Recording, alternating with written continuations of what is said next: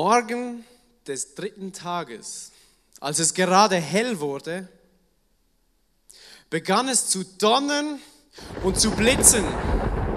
Eine dichte Wolke bedeckte den Berg und mächtige Posaunenschall war zu hören. Das Volk im Lager zitterte vor Angst. Das Volk im Lager zitterte vor Angst. Da führte Mose das Volk aus dem Lager heraus Gott entgegen. Am Fuß des Berges stellten sie sich auf. Der ganze Berg Sinai war in Rauch gehüllt, weil der Herr im Feuer auf ihn herabgekommen war. Der Rauch stieg auf wie der Rauch eines Schmelzofens und der ganze Berg bebte. Der Posaunenschall wurde immer lauter. Der Donner wurde immer lauter und die Blitze immer schneller. Das steht nicht hier, das habe ich erfunden. Mose rief und Gott antwortete ihm mit einer Stimme, die wie Donner klang. Nachdem der Herr auf dem Gipfel des Berges herabgekommen war, rief er Mose zu sich und er stieg hinauf. Doch der Herr sagte zu ihm, geh noch einmal hinunter und warne das Volk. Schärfe ihnen ein, dass sie auf keinen Fall die Grenze überschreiten, um zu mir zu sehen. Sonst werden viele von ihnen den Tod finden. Auch die Priester, die beim Opferdienst in meine Nähe kommen, müssen sich durch besondere Handlungen darauf vorbereiten. Sonst ist es um ihr Leben geschehen. Mose erwiderte, das Volk kann gar nicht heraufkommen, denn du selbst hast uns befohlen, eine Grenze um den Berg zu ziehen und ihn damit für heilig und unbetretbar zu erklären. Doch der Herr sagte zu ihm, geh hinunter und dann komm mit Aaron wieder hinauf. Die Priester aber und das Volk dürfen die Grenze nicht überschreiten, um zu mir hinaufzusteigen, damit ich nicht über sie herfalle. So ging Mose noch einmal hinunter und warnte das Volk. Dann redete Gott. Er sprach, ich bin der Herr, dein Gott. Ich habe dich aus der Sklaverei in Ägypten befreit. Du sollst außer mir keine anderen Götter verehren. Fertige dir keine Götzenstatue an, auch kein Abbild von irgendetwas am Himmel, auf der Erde oder im Meer. Wirf dich nicht vor solchen Götterfiguren nieder, bring ihnen keine Opfer dar. Denn ich bin der Herr, dein Gott. Ich dulde keinen neben mir. Wer mich verachtet, den werde ich bestrafen. Sogar seine Kinder, Urenkel und Urenkel werden die Folgen spüren. Doch denen, die mich lieben und sich an meine Gebote halten, bin ich gnädig. Über tausende von Generationen werde ich auch ihre Nachkommen meine Liebe erfahren lassen. Du sollst meinen Namen nicht missbrauchen, denn ich bin der Herr, dein Gott. Ich lasse keinen ungestraft, der das tut. Achte den Sabbat als einen Tag, der mir allein geweiht ist. Sechs Tage sollst du deine Arbeit verrichten, aber der siebte Tag ist ein Ruhetag, der mir, dem Herrn, deinem Gott gehört. An diesem Tag sollst du nicht arbeiten, weder du noch deine Kinder, weder dein Knecht noch deine Magd, auch nicht deine Tiere oder der Fremde, der bei dir lebt. Denn in sechs Tagen habe ich, der Herr, dein Gott, den Himmel und die Erde und das Meer geschaffen und alles, was lebt. Am siebten Tag aber ruhte ich. Darum habe ich den Sabbat gesegnet und für heilig erklärt. Ehre deinen Vater und deine Mutter dann wirst du lange in dem Land leben, das ich, der Herr, dein Gott, dir gebe. Du sollst nicht töten, du sollst nicht die Ehe brechen, du sollst nicht stehlen. Sag nichts Unwahres über deinen Mitmenschen. Begehre nicht, was deinem Mitmenschen gehört. Weder sein Haus noch seine Frau, seinen Knecht oder seine Magd, Rinder oder Esel oder irgendetwas anderes, was ihm gehört. Als die Israeliten den Donner und den Klang des Horns hörten, als sie die Blitze und den rauchenden Berg sahen, zitterten sie vor Angst und zogen sich vom Fuß des Berges zurück. Sie sagten zu Mose, rede nur du mit uns, wir wollen auf dich hören. Gott selbst aber soll nicht mehr zu uns sprechen, sonst sterben wir noch. Doch Mose sprach zu ihnen, habt keine Angst, Gott ist nur gekommen, um euch zu prüfen, damit ihr Angst vor ihm habt, damit ihr nicht sündigt. Das Volk blieb in einiger Entfernung vom Berg stehen nur Mose näherte sich der dunklen Wolke, in der Gott war. Amen. Halleluja. Vielen Dank für Ihre Zeit. Das war schön. Nein, Spaß. Das war, das war gerade die Textstelle vom Bund Gottes, den er mit Israel durch Mose geschlossen hat. Er gab ihnen die zehn Gebote, aber Zuerst möchte ich mich noch kurz selbst vorstellen, sonst denkt ihr noch, ich habe einen Knall, meine Predigt so zu beginnen. Ähm, genau, äh, David hat mich ja schon vorgestellt, ich bin der Matthias, ich bin selbst halb Deutscher, ich kann auch Hochdeutsch sprechen, ich versuche mal mein Bestes, ich, vielleicht rutsche ich dann mal in das Schweizerdeutsch, aber ihr seid ja nicht so weit von der Schweiz weg, oder? Ich habe gehört, es gibt so Schmarotze, die bei euch einkaufen, so, die sind die Schweizer, oder? Genau.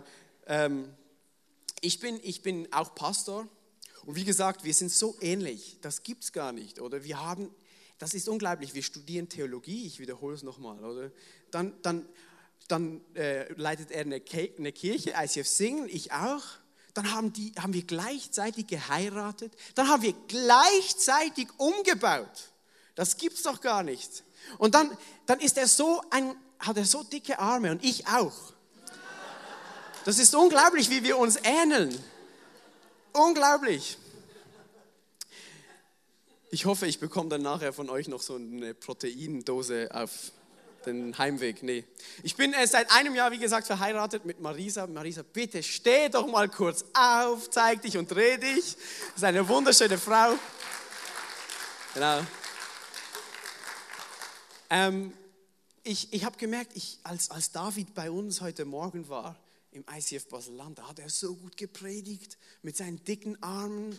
Und dann, dann wurde ich gerade ein bisschen neidisch und habe gemerkt, wie ich gerade das letzte Gebot gebrochen habe hier. Du sollst, aber es steht, es steht doch eigentlich, du sollst nur nicht, du sollst weder sein Haus noch seine Frau noch sein Knecht noch seine Magd, Rinder oder Esel oder irgendetwas anderes. Was, okay, doch, stimmt. Aber äh, versteht ihr? Oder ähm, ich möchte zu euch heute über den, den Bund sprechen, den, Mose, ähm, den Gott mit Mose geschlossen hat, als er ihnen die zehn Gebote gegeben hat.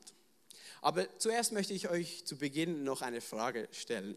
Habt ihr euch jemals gefragt, wie du den Gott vom Alten Testament, der sich so zeigt wie in dieser Stelle, wie du diesen Gott in Verbindung oder in Vereinbarung bekommen kannst mit, je, mit dem Gott, der sich im Neuen Testament in Jesus zeigt. Hast du dich schon mal gefragt, wie der, dieser zornige Gott, der den Menschen Angst macht, mit diesem Gott im Neuen Testament, der sich in Jesus zeigt, der mit Sünden abhängt, wie man das in Vereinbarung bringen kann? Hast du dich jemals gefragt, wie der, dieser Gott im Alten Testament, der nichts mit Sünden zu tun haben will, sagt, ihr kommt mir nicht zu nahe, sonst muss ich euch umbringen, mit dem Gott in Vereinbarung bringen kannst, der, der mit Jesus zu den Sünden geht und mit ihnen isst? Hast du dich das jemals gefragt oder fragt man sich das nur im Baselland oder äh, stellt man sich diese Fragen auch in Deutschland? Oder ist das nicht so ein Problem bei euch? Hä? Doch schon, oder? Wie, wie bringt man das zusammen? Ein Gott, der sagt, ich bring dich um und ein Gott, der sagt, hey, du sollst nicht nur siebenmal vergeben, sondern siebenmal 77 Mal. Wie geht das zusammen? Wie geht das zusammen? Und oft ist es doch so, wenn wir die Bibel lesen, dann lesen wir so schnell, wenn wir dann mal das Alte Testament, den ersten Teil der Bibel aufschlagen, ja, dann lesen wir halt ein bisschen schneller darüber. Und wenn wir es nicht verstehen, dann sagen wir, ja, ja, mit Jesus wird dann alles gut. Und dann gehen wir halt zu den Psalmen vielleicht ein bisschen, die sind noch schön. Aber ist es nicht so, dass wir einfach das Alte Testament zum Teil nicht mehr so genau anschauen, weil es vielleicht nicht zu unserem Gottesbild passt? Aber ich möchte euch zuerst einmal enttäuschen, aber dann wieder ermutigen. Also bleibt bei mir, falls es nicht so angenehm wird. Wenn wir, wenn wir Christen sind, dann glauben wir an einen Juden, ob du das magst oder nicht. Jesus war Jude. Wir als Christen haben wir deswegen jüdische Wurzeln. Wenn wir Christen sind, dann glauben wir an einen Juden, für den die Bibel nichts anderes war als das Alte Testament. Ja, weil es noch kein neues gegeben hat. Wenn Paulus davon redet, alle Schrift ist inspiriert und von Gott eingehaucht oder nützlich zur Lehre, zur Unterweisung, zur Ermutigung, dann redet er vom, Neu vom Alten Testament, weil es gab noch kein Neues. Verstehst du, für die erste Kirche, für die ersten Christen war die alte Bibel, das, was wir heute Altes Testament nennen, das war ihre Grundlage. Kein, Jesus war kein Christ, er war Jude. Crazy, oder? Das muss man sich zuerst mal überlegen. Jesus hat einmal zu seinen, zwei seiner Jünger gesagt auf dem Weg zu Emmaus. Ich möchte euch das kurz vorlesen, bevor wir dann in die Geschichte eintauchen. Lukas 24, 27. Da sagt Jesus, und Jesus erklärte ihnen, ausgehend von Mose und allen Propheten, was in der gesamten Schrift über ihn geschrieben steht. Ausgehend von Mose, das ist der erste Teil des Alten Testaments, und den Propheten, das zweite, den zweiten Teil des Alten Testaments, was darin über ihn selbst geschrieben steht. Also wenn wir da in diese Geschichte eintauchen, müssen wir Jesus suchen. Und wir werden ihn finden. Wir werden ihn heute Abend begegnen. Okay, seid ihr bereit? Ja, jemand, zwei, gut. Seid ihr bereit? Ja? Gut. Ähm, ich muss euch aber warnen, bevor wir, bevor wir das jetzt machen. Es wird eine herausfordernde Predigt. Vielleicht wird sich dem einen oder dem anderen sein Gottesbild vielleicht ein wenig ändern. Okay? Vielleicht werden wir feststellen, dass wir an einen Jesus geglaubt haben, der vielleicht nicht mehr viel mit der Bibel zu tun hat. Der vielleicht nicht mehr so das ist, was er eigentlich war, sondern wir haben uns selbst einen irgendwie so zusammengewebt in unserem Kopf. Sagt man das in Deutschland? Versteht ihr mich? Also, aber nochmal, bevor wir das machen, der Kontext ist so wichtig, oder? Wir schauen jetzt das, ein Zentrum an des Alten Testamentes, wenn, wo Gott sein Gesetz gibt, er zeigt sich, oder? Was er will von den Menschen, was seine Idee ist für die Welt. Aber wenn wir einfach diese zehn Gebote isoliert vom Kontext anschauen, dann passiert genau so ein Blödsinn, dass wir einfach das Gefühl haben, Gott ist so ein Gesetzgeber, der will zehn Sachen von uns und dann ist gut und wenn wir es nicht machen, dann bekommen wir eine aufs Dach von ihm. Und das, genau das passiert. Und so viele Christen haben dieses Problem, weil sie nicht im Alten Testament wirklich lesen, weil sie nicht genau lesen, was da drin steht. Was vorher und nachher geschah. Und das ist so wichtig. Deshalb muss ich euch kurz erzählen, wie die Situation war vom Volk Israel. Seid ihr noch dabei? Ja? Gut. Es wird dann plötzlich ein bisschen lustiger, aber im Moment müsst ihr noch ein bisschen warten. Das Volk Israel ist in der Sklaverei in Ägypten. Okay?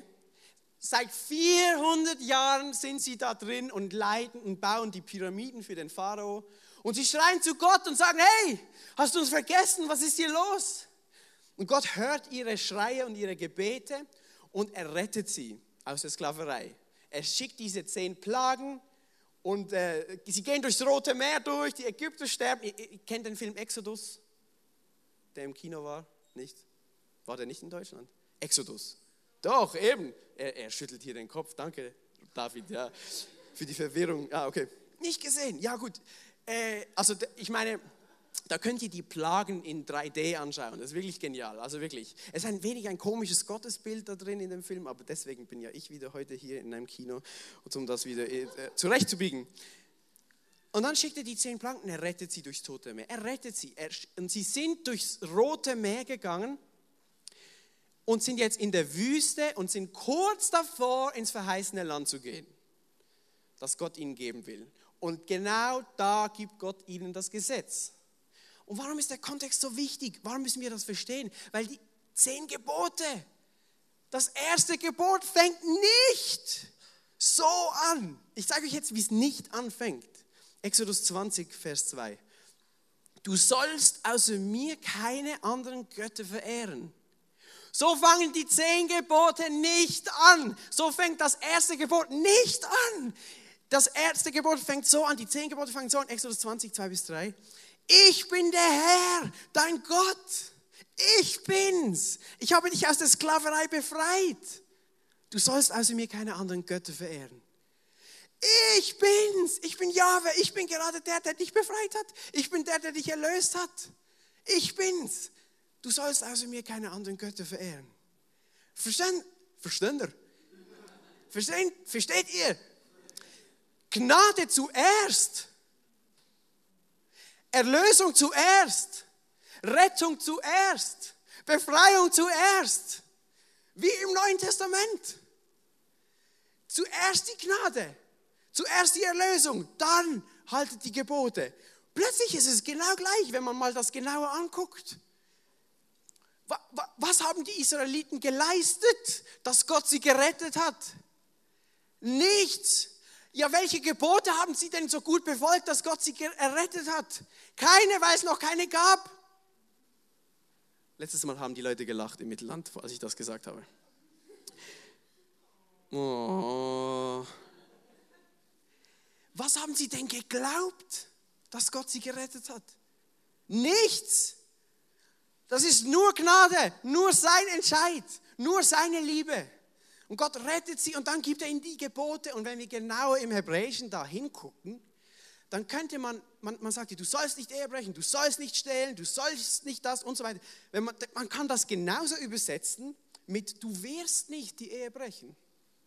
Das ist genauso legitim. Du wirst nicht stehlen, du wirst nicht begehren und so weiter. Du wirst nicht. Ich habe dich gerettet, deswegen wirst du nicht. Genau wie im Neuen Testament. Gott liebt uns, wir verstehen das, deswegen lieben wir. Gott vergibt uns, wir verstehen das, deswegen können wir vergeben. Es ist der gleiche Gott im Alten wie im Neuen Testament. Der gleiche Gott. Dann, wenn wir, wenn wir ähm, uns dieses Wort anschauen, Torah. Wir haben Probleme, Gesetz, also die Torah zu übersetzen. Wenn, wenn wir von Gesetz sprechen, dann heißt, ist im Alten Testament immer die Rede von der Torah. Und wir übersetzen das einfach mit Gesetz, oder?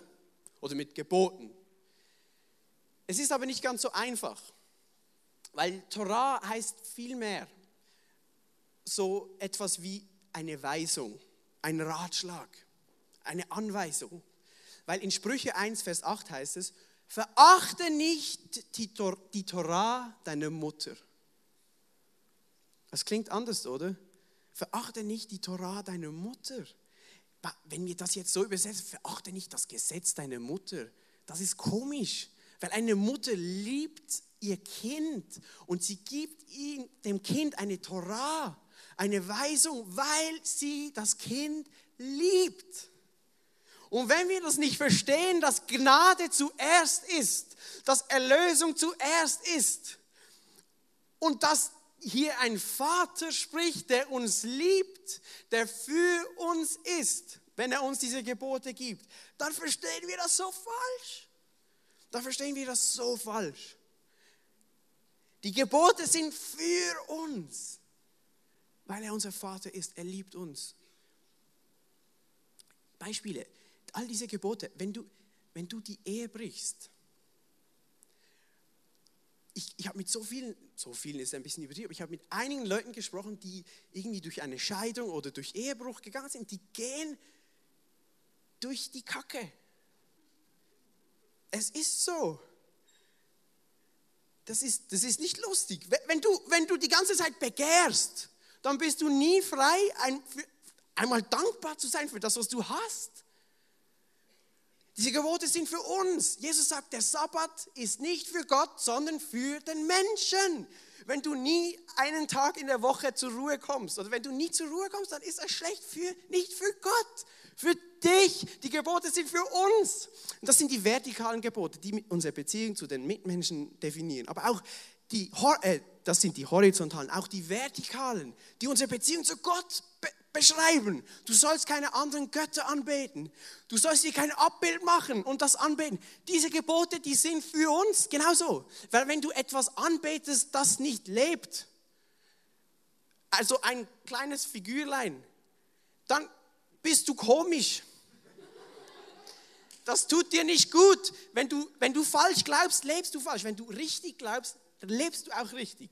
Wenn Gott sagt, Mach dir kein menschengemachtes Abbild von mir. Mach dir kein Mensches, menschengemachtes Gottesbild von den, versteht ihr? So viele Christen, so viele Menschen haben eine Vorstellung von Gott, die sie selbst gemacht haben. Und das ist nicht gut für uns. Gott sagt, lass mich mich selbst definieren, wer ich bin. Diese alle Gebote, die sind für uns, die sind für uns. Ich kann mir jetzt vorstellen, was einige von euch denken. Und zwar, ihr denkt jetzt, ah, das ist doch wieder so ein Liebesprediger. Jetzt hat er wieder alles umgedreht. Jetzt hat er ein wenig Hebräisch gemacht und so. Und plötzlich ist alles wieder nett und Gott liebt dich und es ist alles schön, ist für dich, oder? Ja, wer hat das gedacht? Nee, Spaß. Ähm, ist okay, ich bin noch nicht fertig. Ich bin noch nicht fertig. Was ist denn jetzt mit Gottes Heiligkeit und seinem Zorn was ist denn jetzt mit dem Text? Was, mach ich, was machst du denn jetzt damit, oder? Versteht ihr, ich sage nicht für einen Moment, dass die Konsequenzen der Sünde nicht ernst zu nehmen sind. Paulus sagt, der Ertrag der Sünde ist der Tod. Sünde führt schlussendlich zum Tod. Sie bringt dich um. Verstehst du? Es gibt so Christen, die sagen, ja, ich bin jetzt Christ. Das heißt, ich bin unter der Gnade und nicht mehr unter dem Gesetz. Das ist ein Zitat von Paulus, das stimmt. Aber was heißt denn das? Was heißt denn das? Wenn du, wenn du, wenn du eine Bank ausraubst als Christ, dann kommst du in den Knast. Versteht ihr? Außer du bist gut. Aber das hat nichts damit zu tun, ob du Christ bist oder nicht. Wenn du jemanden umbringst, dann ist die andere Person tot. Das ist egal, ob du Christ bist oder nicht. Versteht ihr? Die Konsequenzen der Sünde sind ernst zu nehmen. Gott kommt vor uns und er sagt, ich lege vor dich Segen und Fluch. Du willst. Mach das, dann wird es dir gut gehen. Mach das nicht, dann wird es dir schlecht gehen. Es ist deine Entscheidung. Ich habe euch ein paar Bilder von ein wenig komischen Menschen mitgebracht. Die sind von Basel-Land, aus der Schweiz, die Menschen. Ähm, ja, können wir vielleicht das erste Mal sehen? Ja, genau. Das ist mein Nachbar. Nein, Spaß. Das habe ich im Internet gefunden. Ja, genau. Ja, genau. Unglaublich, oder? Stupidpeople.net ist krass, was man im Internet alles findet. Gut, weiter. Nächstes Bild. Ja, genau. Nein, das, das, das, ja, ja, genau. Weiter. Ja. oh Mann, ja, noch eins. Ja, genau, mein Lieblingsbild, sehr gut. Ich liebe sein Lächeln und sein Army-T-Shirt da, das ist hervorragend. Ähm, versteht ihr, äh, können wir mal das nächste Bild haben noch? Versteht ihr? Was? Versteht ihr? Versteht ihr? Versteht ihr? Ihr lacht jetzt. Wir lachen jetzt, oder? Moment, noch nicht weitermachen. Wir lachen jetzt. Aber stell dir mal vor, das wären deine Kinder. Dann würdest du jetzt vielleicht sagen, ja, Pech gehabt, oder? Aber aber stell dir mal vor, das wären deine Kinder und du liebst dies, die Kinder über alles. Vielleicht, ich weiß auch nicht warum, weil du Hormone hast oder so, aber du, du, du, du fühlst dich eigentlich hingezogen. Du liebst sie über alles und die machen sowas. Was würdest du machen? Machen wir mal das nächste Bild. Ja, genau. Weißt du, was diese Menschen ein bisschen brauchen? Vielleicht ein bisschen Donner und Blitze und Hörnergeschall. Versteht ihr? Ja, genau. Nein, stopp. Mach mal weiter ein Bild. Ja, der braucht ein bisschen Posaunenschall, oder? Ja, ja. Den spinnst. Nächstes Bild, Donner. Ja, unglaublich, oder?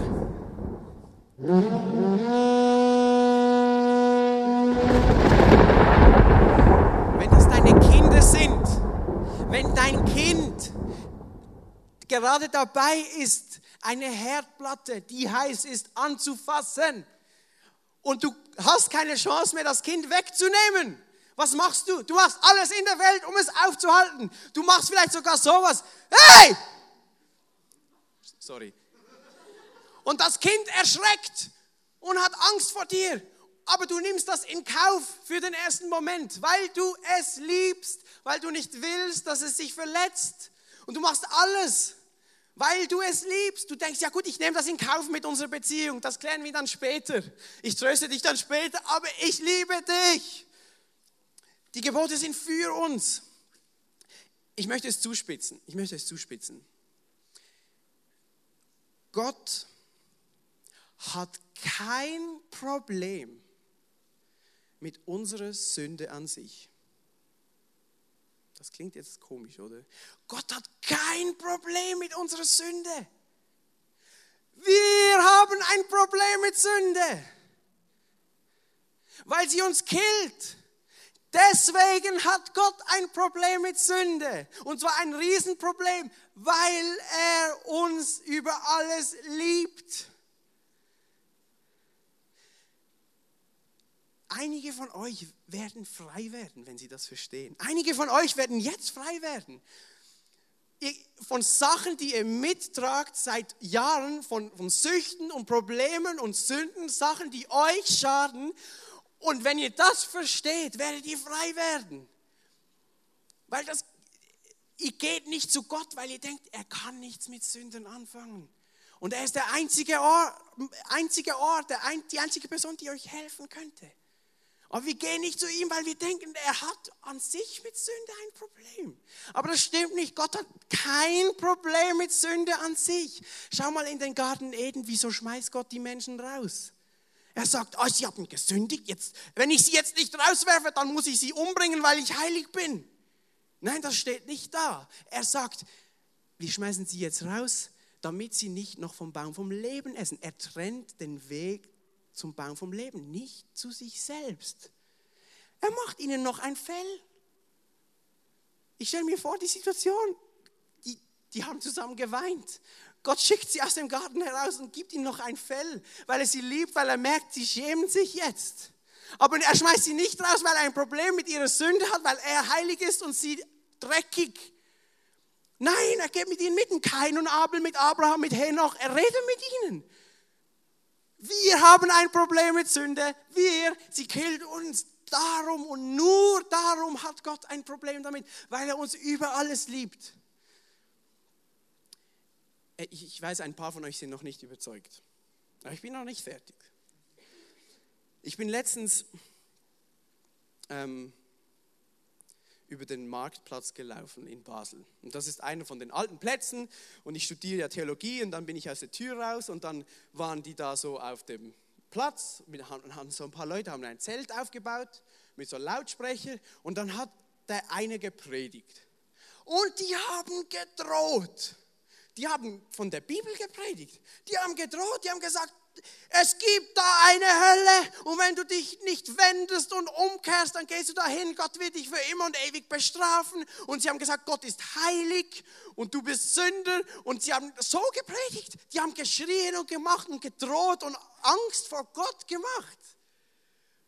Und ich habe gedacht, was ist denn jetzt los? Ich meine, eines muss ich den Leuten ja lassen. Sie sind mutig. Wenigstens sind sie ehrlich. Wenigstens predigen sie das, was sie glauben. Viele von uns glauben das, aber sie würden das nie predigen. Immer von der Liebe, bla bla bla. Und dann hinten dran haben wir noch so ein dreckiges Geheimnis über Gott, oder? Dass wir dann, wenn sie sich bekehrt haben, ihnen sagen. Aber wenigstens sind sie ehrlich. Ich bin dann da hingegangen, habe mich da hingestellt, äh, ich wollte da ein bisschen näher zuhören, weil es mich interessiert. Und dann kamen die so auf mich zu und wollten mich gerade bekehren, oder? Ich war wahrscheinlich der Einzige, der an diesem Tag zu ihnen ging, oder? Ich war ihr Opfer. Dann haben sie mir so, so Zettelchen gegeben, bla bla. Und ich so, ah, schon, schon, ich schon, schon gut, ich bin, ich bin selbst Christ, ich bin sogar Pastor. Und dann, und dann hat sie so gesagt, ah, ah, aber bist du auch ein Pastor für Jesus? Und ich so, was? Habe ich nicht so richtig verstanden. Und dann, und dann, und dann ich so, ja, ja, wirklich, für Jesus. Und dann sagt sie, ja, aber glaubst du auch an Heiligkeit und Zorn Gottes? Predigst du das auch? Und an die Heiligung und Gottesfurcht. Und ich sage, ja, ja, ja, ja, voll, ja. Als wäre das nicht genug gewesen, dass ich Pastor bin. Aber glaubst du auch noch an Heiligkeit und so? Und da habe ich innerlich gedacht, ja, was ist denn heilig? Was ist denn Heiligkeit Gottes? Wenn Gott sagt, ich bin heilig, dann sagt er, ich bin zuerst einmal anders als ihr Menschen. Und ich habe gedacht, Gott ist anders als wir. Und ich habe gedacht, vor allem anders als du. Ich habe das nur gedacht, ich habe das nicht gesagt in diesem Moment. Versteht ihr? Letztens kam eine zu mir und hat gesagt, weißt du, Matthias, im ICF und in der Kirche heutzutage Tage wird nur noch von Liebe Gottes gepredigt und nur noch von der Güte und der Barmherzigkeit. Was wir bräuchten, wäre ein bisschen Heiligkeit und ein bisschen Gottesfurcht und ein bisschen Gesetz. Aber mich regt das so auf, weil wenn man mal genau liest, was da steht, dann sehen wir plötzlich einen Gott, der uns liebt. Und das war nur Altes Testament. Ich bin ja noch nicht mal im Neuen angekommen. Nur wenn man mal genau liest, was da wirklich steht. Ich bin, ich bin noch nicht fertig, ihr seid noch nicht überzeugt, ich weiß. Okay, Exodus 20, 18 bis 19. Versteht ihr? Das nervt es nervt mich wirklich. Da steht, als die Israeliten den Donner und den Klang des Horns hörten, als sie die Blitze und den rauchenden Berg sahen, zitterten sie vor Angst und zogen sich vom Fuß des Berges zurück. Sie sagten zu Mose, rede nur du mit uns, wir wollen auf dich hören. Gott selbst aber soll nicht mehr zu uns sprechen, sonst sterben wir noch. Genau diese Scheiße passiert, Entschuldigung, genau dieser Müll geschieht, wenn wir nicht weiterlesen. Genau das passiert mit Menschen. Genau deswegen sind unsere Kirchen heute leer. Weil sie ein Bild von Gott haben, der Probleme hat mit Sünden. Weil sie ein Bild von Gott haben, der heilig ist und ich bin dreckig. Versteht ihr? Ich kann nicht in die Kirche, weil ich bin ja unrein. Ich kann nicht in die Kirche, ich bin ja Sünder und er ist heilig. Ich bin unrein, er ist rein. Ich kann nicht mit ihm. Genau das ist damals auch passiert. Genau das ist damals auch passiert. Aber jetzt schaut mal, was Mose sagt. Jetzt lesen wir mal genau, was Mose ihnen antwortet. Mose sagt ihnen im nächsten, doch Mose sprach zu ihnen, habt keine Angst.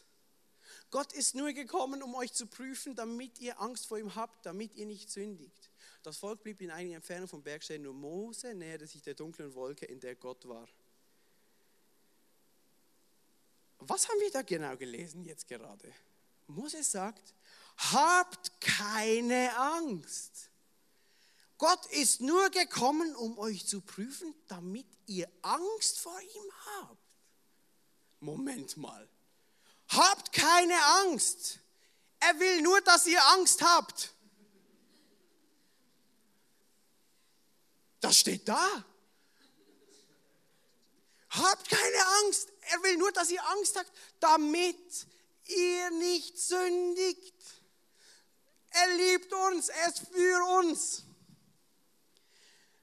Ich kann mir das richtig vorstellen, wie, in dem Rauch und in dem Nebel und Mose kommt da raus und er sieht das Volk, die zittern und haben Angst und sagen, nein, nein, rede du mit dem Gott, der ist heilig, wir wollen nicht mit ihm reden, sonst sterben wir noch, mach du das für mich. Und Mose kommt da raus und sagt, hey Leute, Leute, hab keine Angst, hab keine Angst. Er will nur, dass ihr Angst habt, damit ihr nicht sündigt. Das, das steht im Text, das sind nicht meine Ideen. Ich habe mich gefragt, ja, wieso hat noch niemand über das gepredigt? Warum habe ich das noch nie gehört? Ich sage euch warum, weil wir es nicht mehr lesen. Weil wir das Gefühl haben, ja jetzt im Neuen wird alles gut, aber das war schon gut damals. Habt keine Angst, er ist für euch. Er will nur, dass ihr Angst habt, damit ihr nicht sündigt. Gott ist für uns. Und wisst ihr, was mich wirklich, wirklich stinkesauer macht? Einige deutsche Übersetzungen schreiben da einfach, Habt keine Angst. Er will nur, dass ihr Ehrfurcht vor ihm habt. habt. Kennt ihr das? Du musst keine Angst haben vor Gott, aber Ehrfurcht. Kennt ihr diesen Unterschied? Oder? Aber das, im, Hebräischen ist das dasselbe Wort. Du könntest vielleicht sagen, habt keine Ehrfurcht vor Gott. Er will nur, dass ihr Ehrfurcht vor ihm habt. Aber du kannst nicht hier einmal Angst sagen und dann Ehrfurcht, weil es das gleiche Wort, wo da, das steht da. Versteht ihr? Ich habe mich gefragt, woher weiß Mose das? Ich meine, woher weiß Mose das? Wie kommt er jetzt auf so eine Idee, sowas zu sagen? Wieso weiß Mose das? Ja, weil er bei Gott war und gesehen hat, wie er wirklich ist. Weil er in dem ganzen Rauch und dem ganzen Donner und Blitz da drinnen war und gesehen hat, wie das Wesen Gottes wirklich ist. Es ist Liebe und er hat es gesehen und er kommt da raus und sagt, hey Leute, habt keine Angst. Er will nur, dass ihr Angst habt, damit ihr nicht sündigt. Aber logisch, die Leute haben es nicht verstanden. Sie sagen, nein, nein, nein, geh du, geh du, wir wollen nicht. Versteht ihr? Ich habe nur vom Alten Testament gesprochen bis jetzt. Aber was die Leute im Alten Testament oder wir vielleicht nicht immer verstanden haben, wird jetzt im Neuen Testament glasklar. Was wir im Alten Testament vielleicht nicht gewusst haben, wie Gott wirklich ist, wie er wirklich ist. Sollte zumindest jetzt im Neuen Testament glasklar werden. Versteht ihr, das Neue Testament ist voll davon mit Versen, die jetzt vielleicht zu lange dauern würden, wenn ich sie euch alle sage, aber wenn ihr was aufschreiben wollt. Kolosse 1, Hebräer 1, das ganze Johannesevangelium, allgemein das Neue Testament, spricht davon, dass Gott so ist wie Jesus. Gott ist wie Jesus im Johannesevangelium. Jesus sagt, wenn ihr mich gesehen habt, habt ihr wen gesehen? Den Vater. Ich, Gott ist wie Jesus. Wir haben das vielleicht nicht immer gewusst, aber das ändert nicht an der Tatsache, dass es so ist. Gott ändert sich nicht, oder? Wenn Gott so, so, ist wie Jesus, dann war er schon immer so wie Jesus, dann ist er so wie Jesus und wird auch immer so sein wie Jesus. Er sagt, mach dir kein menschengemachtes Gottesbild von mir. Das Neue Testament redet vom Ikon, vom, vom Abbild Gottes und das ist Jesus. Gott sagt, hey, lass mich mich selbst definieren. Hier ist mein Sohn. So bin ich wirklich. So bin ich wirklich. Schaut auf meinen Sohn. Dann wisst ihr, wie ich bin. Dann wisst ihr, wie ich bin. Im Johannes 1, 16 bis 18 und die, die Band kann sonst auf die Bühne kommen oder die Pianistin. Ähm, da heißt es, Johannes schreibt da, wir alle haben aus der Fülle seines Reichtums Gnade und immer neu Gnade empfangen. Denn durch Mose wurde uns das Gesetz gegeben. Aber durch Jesus Christus sind die Gnade und die Wahrheit zu uns gekommen. Niemand hat Gott je gesehen.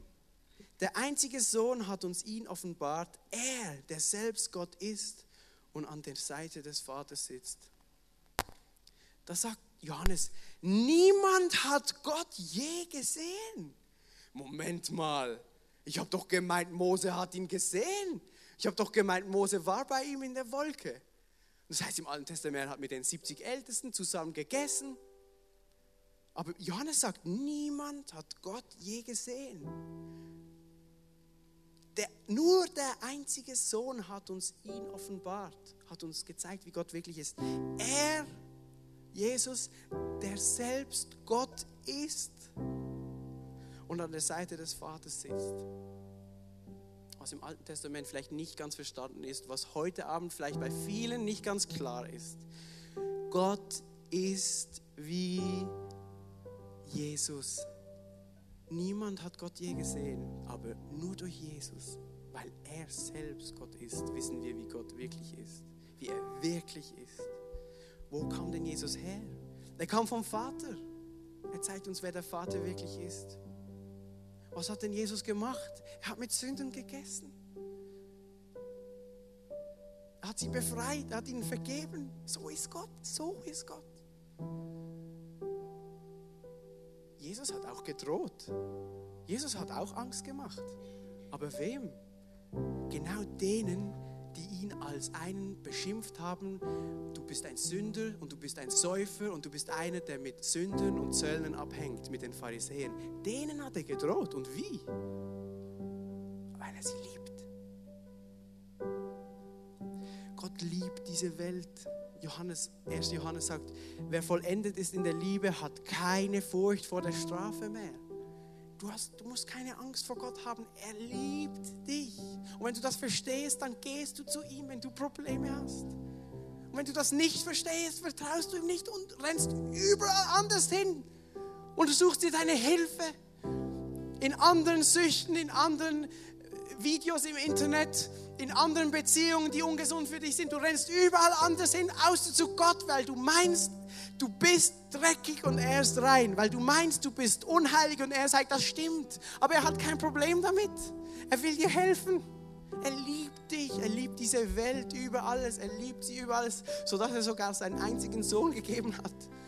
Der ist für uns am Kreuz gestorben und auferstanden. So fest liebt Gott diese Welt.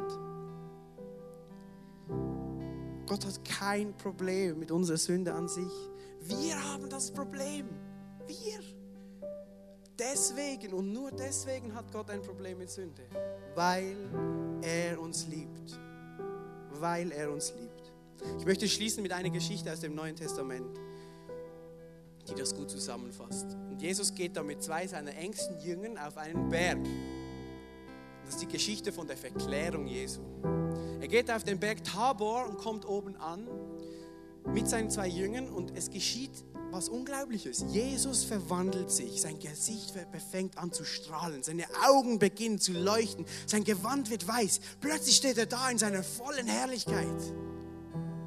Und die Jünger schauen ihn an und denken, wow, was geht denn hier ab? Und dann plötzlich erscheint Mose auch so leuchtend und Elia leuchtend.